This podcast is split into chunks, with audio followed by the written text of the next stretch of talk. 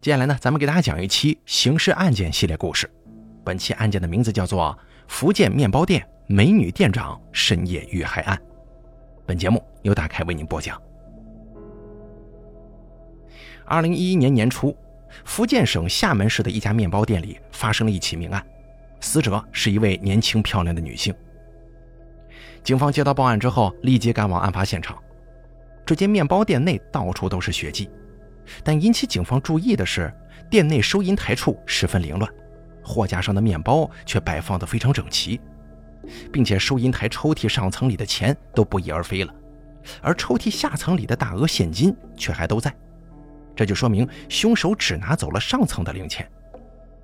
随后，法医进行尸检，发现死者的伤口大多集中在头部、额头前以及后脑勺位置。这说明凶手对受害者的前方和后方都进行了击打，死者受伤严重，头部多处损伤。凶手应该不是一击致命的，而是多次击打才导致受害者死亡的。那么，凶手为什么下手会如此凶残？是仇杀还是情杀？有没有可能是熟人作案呢？这位死者名叫薛小丽，福建漳州人，在厦门经营了一家面包店。这家面包店大概十平方米，店里的两旁摆放着整齐的货架。案发之后，货架中间的过道上有一滩血迹，警方猜测受害者很可能是在这里遭受过凶手的击打的。而在这滩血迹的旁边有一排血迹脚印，经过警方对比之后，发现这排脚印是受害者的。但令人不解的是，这排脚印是往店里面去的。受害者既然在这里受到打击之后还能走路，那他为什么不跑出去向别人求救，反而往里面跑，最后倒在了收银台里面呢？这个也是这起案件的疑点。另外还有一个至关重要的证据，收银台处有一枚带血的脚印，这个会是凶手留下的吗？经过警方排查，这个脚印不是死者的，于是警方决定从这个脚印开始查起。经过测量，这是一个四十四码的鞋印，应该是来自于一双运动鞋。据推测，凶手应该体型很高大，才会穿四十四码的鞋子。通过法医尸检，死者的死亡时间应该是在晚上的十点钟到十二点钟。因为案发现场里面没有任何的监控设备，警方只能从离蛋糕店最近的监控开始查起。从监控当中，警方了解到。案发当天，凶手来到面包店的时候，薛小丽正在锁门。可不知凶手又说了些什么，薛小丽又打开了门，两个人一起走了进去，并且没开灯。大约二十分钟以后，凶手独自走了出来，并且锁上了门。根据这个现象啊，警方猜测这很有可能是熟人作案。警方又找来了案件的报案人，也就是死者的男朋友林强来了解情况。林强说。当天晚上十点多了，小丽还没回来。因为我跟她交往的时间还不是很长，所以对她的朋友圈子不熟悉。我给她姐姐打了个电话，看他们两个在一块没有。林强犹豫了一下，又接着说：“她姐姐说没看到她，我害怕她又跟她前男友张山在一块所以我我就出去找她了。”警方注意到，林强在说话的时候啊，似乎有些紧张。面对女朋友的死亡，紧张是正常的。但是之后的一个细节让警方对林强产生了怀疑。紧接着，警方找到了薛小丽的姐姐，询问一下情况。薛小丽的姐姐说：“那天晚上我确实接到林强的电话了，我之后还给张山打了电话，问他知不知道小丽在哪儿。张山说他不知道。”据了解，张山是在两年前经朋友介绍跟薛小丽认识的，之后两个人就同居了。直到在一次聚会上，薛小丽遇到了现在的男友林强。林强见到薛小丽之后，就开始追求她，对薛小丽也非常好。没过多久呢，薛小丽就被这个林强给打动了，并且跟当时的男朋友张山提了分手，跟林强在一块了。可是警方在薛小丽的通话记录当中发现，薛小丽仍旧经常跟张山通电话，这足以说明两个人之间还有纠葛呀。那么会不会是张山因为不甘心把薛小丽给杀害了呢？有了这个猜测，警方立马传讯了张山，并询问他：“那天晚上你跟谁在一块啊？”张山的回答令人吃了一惊。张山表示那天晚上我跟我女朋友在一起啊。你女朋友？嗯。张山点了点头。他交代，刚开始分手的时候啊，他确实很难受，但他很快的就认识了现在的女朋友，两个人感情还特别好呢。于是警方立马找到了张山的现女友，对方表示，案发当天晚上，他的确跟张山还有朋友们在一起呢，并没有作案时间。后来经过反复核实，张山的嫌疑被排除了。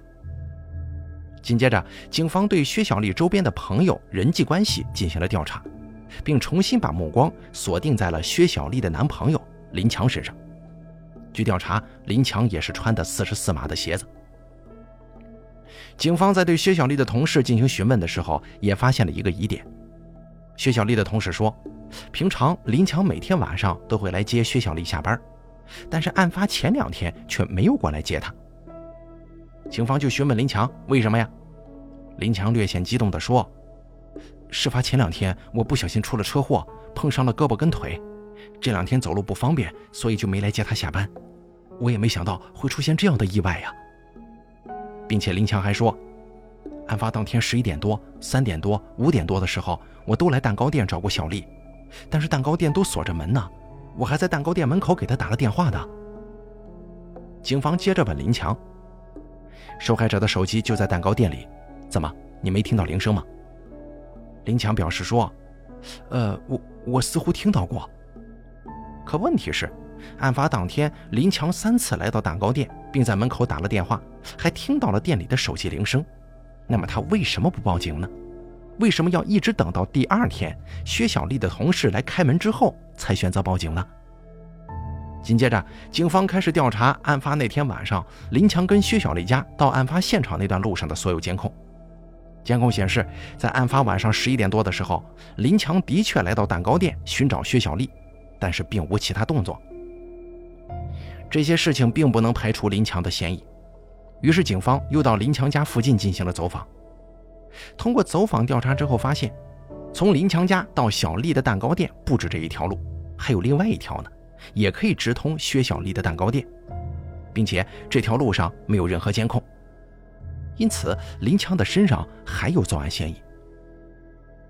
警方对林强展开了调查，发现林强跟薛小丽租住在一个距离蛋糕店不远的地方，但是仅有猜测，没有证据啊，这令警方意识到必须要重新展开案件。来调查林强这个人，警方决定先从作案工具入手，因为林强的工作用不着锤子，所以首先要调查他最近有没有买过锤子之类的工具。于是，调查组向周边的五金店展开了调查，询问五金店老板近期来买锤子的顾客当中有没有这个人。可是，一连走遍了周围的五金店，还是没有任何嫌疑人的线索。但是，也并非完全没收获。在走访过程当中，警方做了一个实验，用锤子击打椰子。通过击打发现，如果是用铁锤的话，一锤子打向椰子，椰子一下子就四分五裂了；但是用橡胶锤的话，就没这么大伤害。通过受害者的伤势进行分析，如果对方是用铁锤子进行攻击的话，这一锤子下去，受害者的颅骨可能就被打碎了，那受害者是不可能再站起来的。由此可以得出，凶手行凶的工具应该是一把橡胶锤。而这个时候，案件陷入了僵局。既然从熟人作案入手行不通，那就只能换个方向了。这个时候，有一个警察提出了大胆的假设：或许这是一起没有预谋的抢劫案件呢？受害者跟凶手之间原本就不认识呢，而凶手是一个随身携带着工具的工人。案发当天晚上，这位工人刚好走到这家蛋糕店前，看到面包店的女老板一个人在店里头，就产生了抢劫的想法，于是就蹲守在附近。等到面包店女老板锁门的时候，再忽然冲出来告诉面包店的女老板，他想要买面包。然后再等到两人进到店里以后，凶手趁着受害者转身准备开灯的时候，一锤子砸向了他，受害者一下子就倒向了地面。凶手急忙跑向了收银台的方向去拿抽屉里的钱，但是凶手可能没注意到，原本倒在地面上的薛小丽这会儿啊晃晃悠悠地站起来了，是过来拉住凶手，阻止他抢劫的。于是凶手转过身来，又用锤子砸向了受害者，受害者倒在地面上，就再也没能站起来了。然后在凶手慌乱的情况之下，他只拿走了抽屉上层的钱跟死者的手机，没有注意到抽屉下层的钱，也没有注意到他鞋子上沾有死者的血迹。有了这个猜测，警方急忙调来警犬，对案发现场周围进行追踪。没想到这一查，还真就查出线索了。警方在距离案发现场不远处，发现了应该是凶手丢弃的鞋子，上面还带有血迹。经过警方仔细对比，这双鞋子跟案发现场的那个脚印相符合，可以确定这就是凶手的鞋子了，也由此可以推断出当时的情形。作案之后，凶手应该是先走了一会儿，发现鞋底下黏黏糊糊的，一看是血迹，就急忙脱下鞋子扔在路边逃跑了。那么，既然鞋子上沾了血迹，那衣服上会不会也沾有呢？凶手有没有可能把衣服也扔在了半路呢？抱着这个想法，警方继续带着警犬进行搜寻。与此同时，警方提取了林强口腔内的 DNA，连同鞋子上提取到的 DNA 送到了痕迹检验中心进行检验。检验结果出来以后，发现林强的 DNA 跟鞋子上提取的 DNA 不匹配，也就是说，这双鞋子并不是林强的。也因此，林强的嫌疑被彻底洗清了。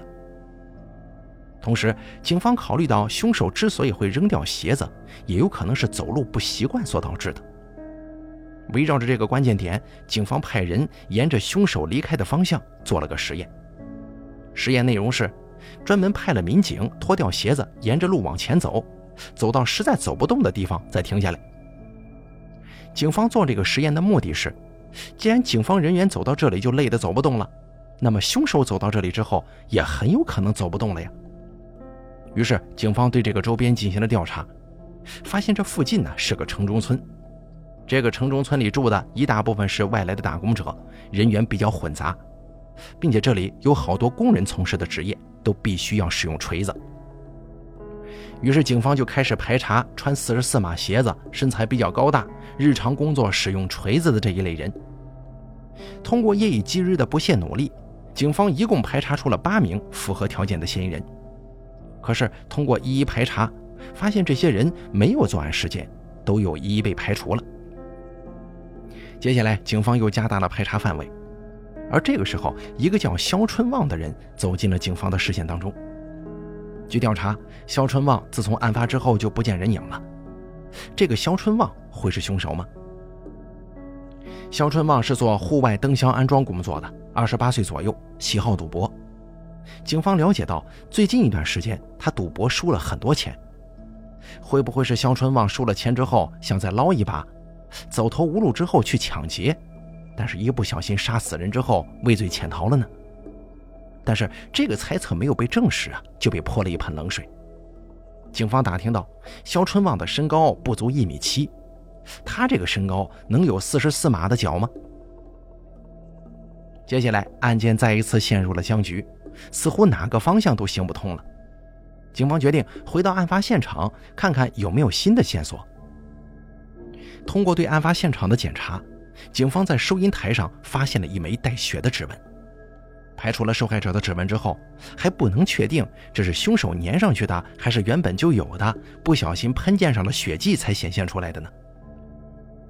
警方对这个指纹展开了认真比对，最后比对出，这个指纹呢是属于一个有前科的人的。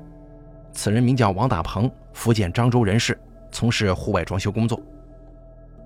对比出来这个人之后，警察们都感到很兴奋，赶忙找到了王大鹏。警方一脸严肃地询问王大鹏：“那天晚上你在哪儿啊？做什么呢？”王大鹏显得有些紧张，他回答道：“那天晚上我我在家看电视呢。”“你什么时候去过面包店？”王大鹏似乎在极力否认，但是面对警方询问面包店为什么会有你的指纹的时候，他又回答不出来，只是一味地说不知道。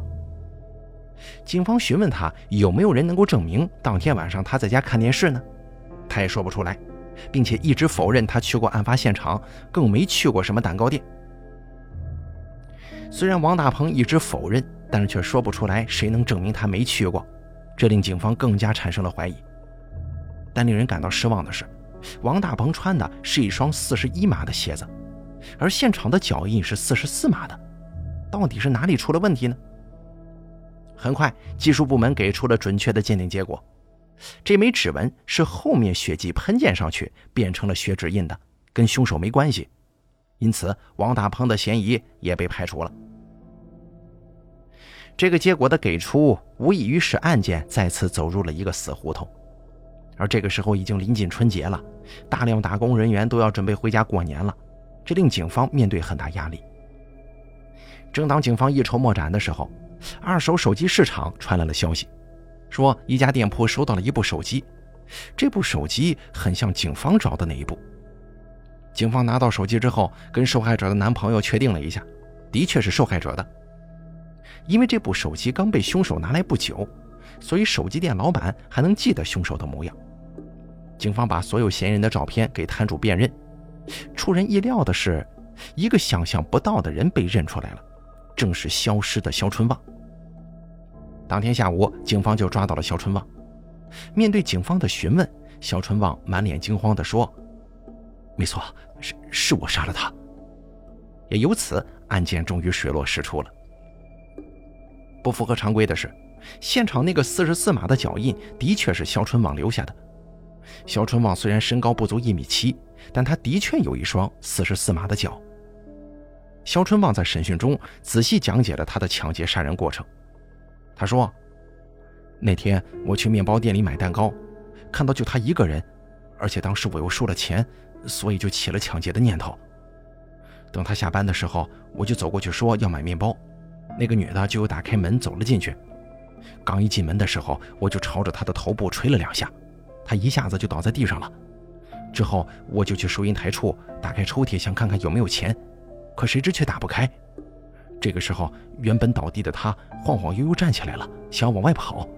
我赶忙对他大喊道：“我只要钱，我不伤害你，把抽屉给我打开。”说到这儿，警方也明白了，薛小丽是怕肖春旺伤害她呀，就走到了这个收银台处，给他打开了抽屉，还把两部手机放在了肖春旺面前。对他说：“只要你不伤害我，这些你都拿走。”可是，正当肖春旺拿抽屉里的钱的时候，薛小丽却忽然喊：“救命啊！救命啊！”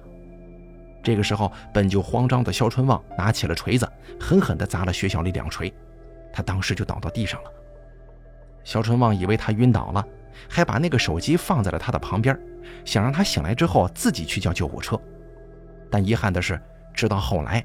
薛小丽都没能醒过来。二零一一年九月十三号，一审肖春旺被判处死刑，附带民事赔偿六十万元；二审维持原判。一时冲动酿成大祸呀！但是天网恢恢，疏而不漏，应有的惩罚终究会来。在这儿也给大家说一句话啊：奸禁杀，毒禁刀，这个东西都碰不得的。好了，咱们本期刑事案件就给大家讲到这儿了。感谢您的收听，咱们下期节目不见不散。